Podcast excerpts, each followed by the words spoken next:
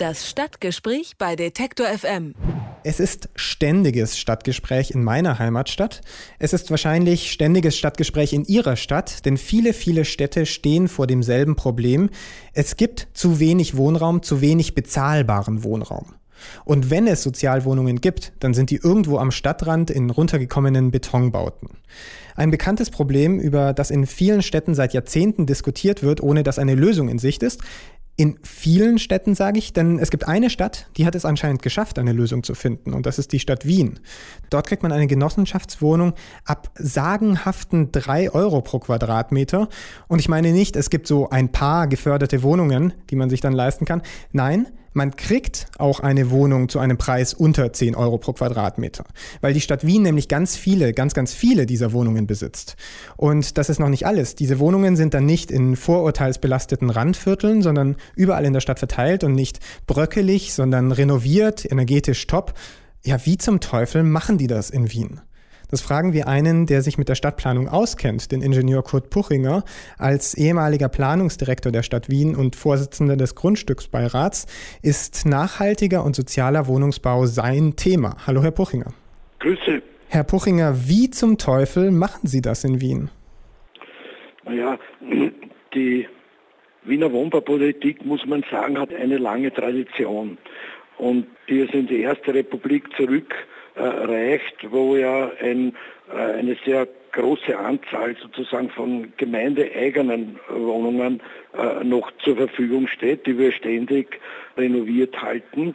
Und das andere ist, dass wir im Laufe der Jahrzehnte Strukturen aufgebaut haben, die also äh, ermöglichen, dass man auch heute noch leistbaren Wohnraum anbieten und produzieren kann. Und eine ein wesentliches Element dieser Strukturen ist äh, unser Wohnfonds.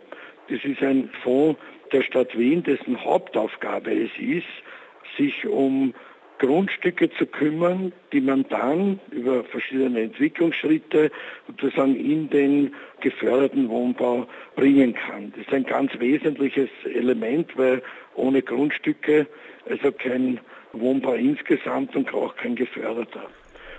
Und den anderen Vorteil, den wir noch haben in Wien, ist, dass wir aus den Tagen sozusagen der österreichisch-ungarischen Monarchie sehr große Flächen zur Verfügung haben, die im Eigentum der österreichischen Bundesbahnen liegen.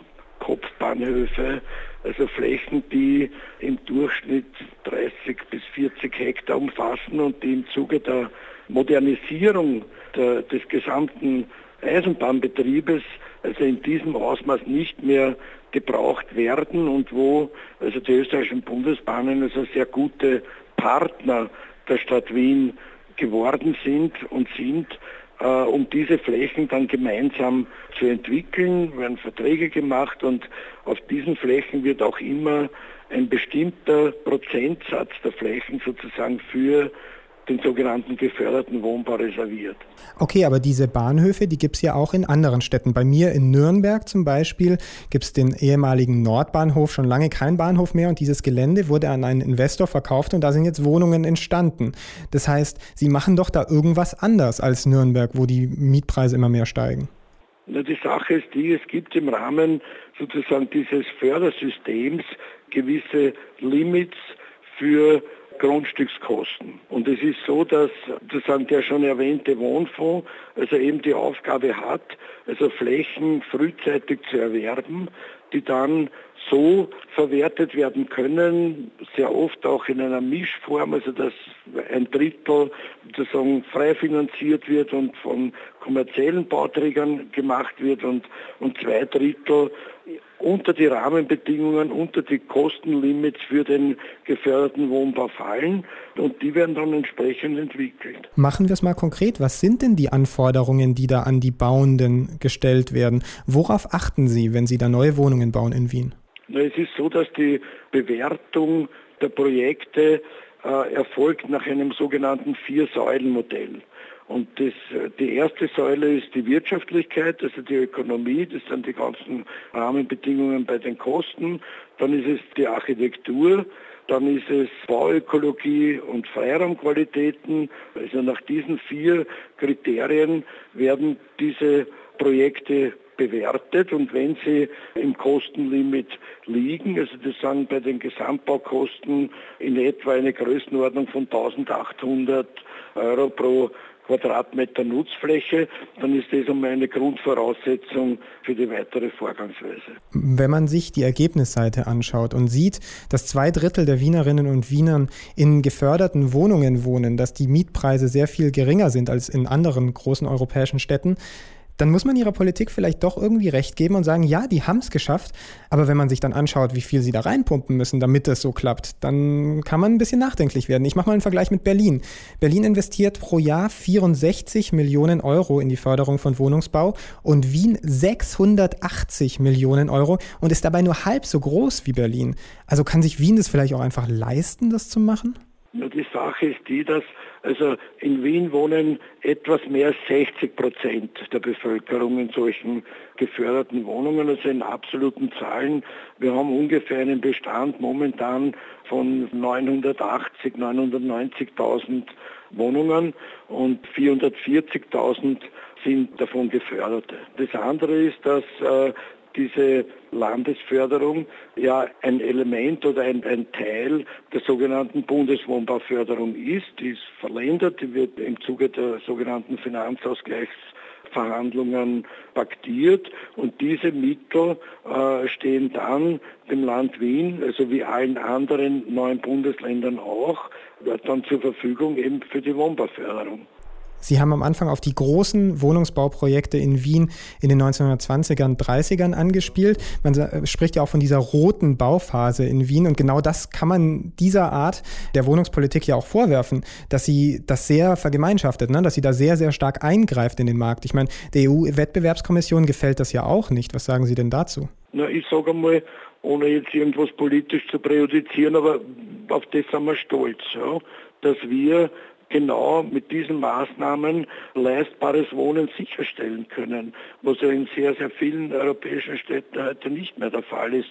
Und wir stecken ja sehr viel Geld also in die Sanierung sozusagen des Bestandes. Also wir haben seit 1984 ungefähr 4,33 Milliarden Euro in die Bestandssanierung, an Förderungsmittel in die Bestandssanierung äh, hineingesteckt, also um diese Substanz auch tatsächlich zu erhalten.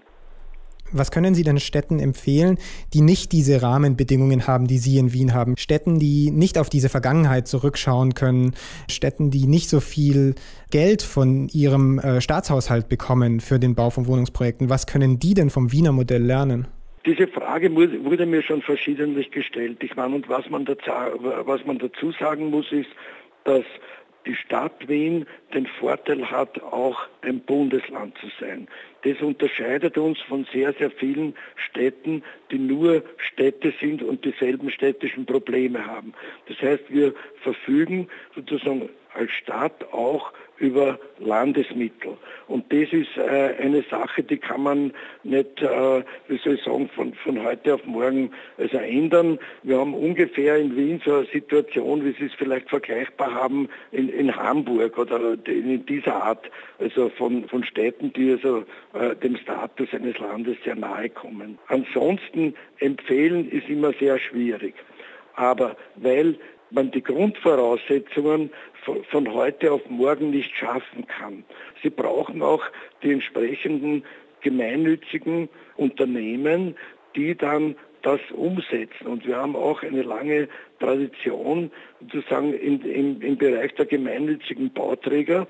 Das ist eine besondere Form von, von Unternehmen, die eben die Aufgabe haben, diesen geförderten Wohnbau abzuwickeln und sage ich jetzt einmal ex lege, nicht daraus Gewinne sozusagen erzielen dürfen, weil dann verlieren sie die Gemeinnützigkeit. Warum gibt es in der Stadt Wien so viel bezahlbaren Wohnraum? Das hat uns der Vorsitzende des Grundstücksbeirats der Stadt erklärt, Kurt Puchinger. Vielen Dank, Herr Puchinger. Danke Ihnen für das Interview. Das Stadtgespräch bei Detektor FM.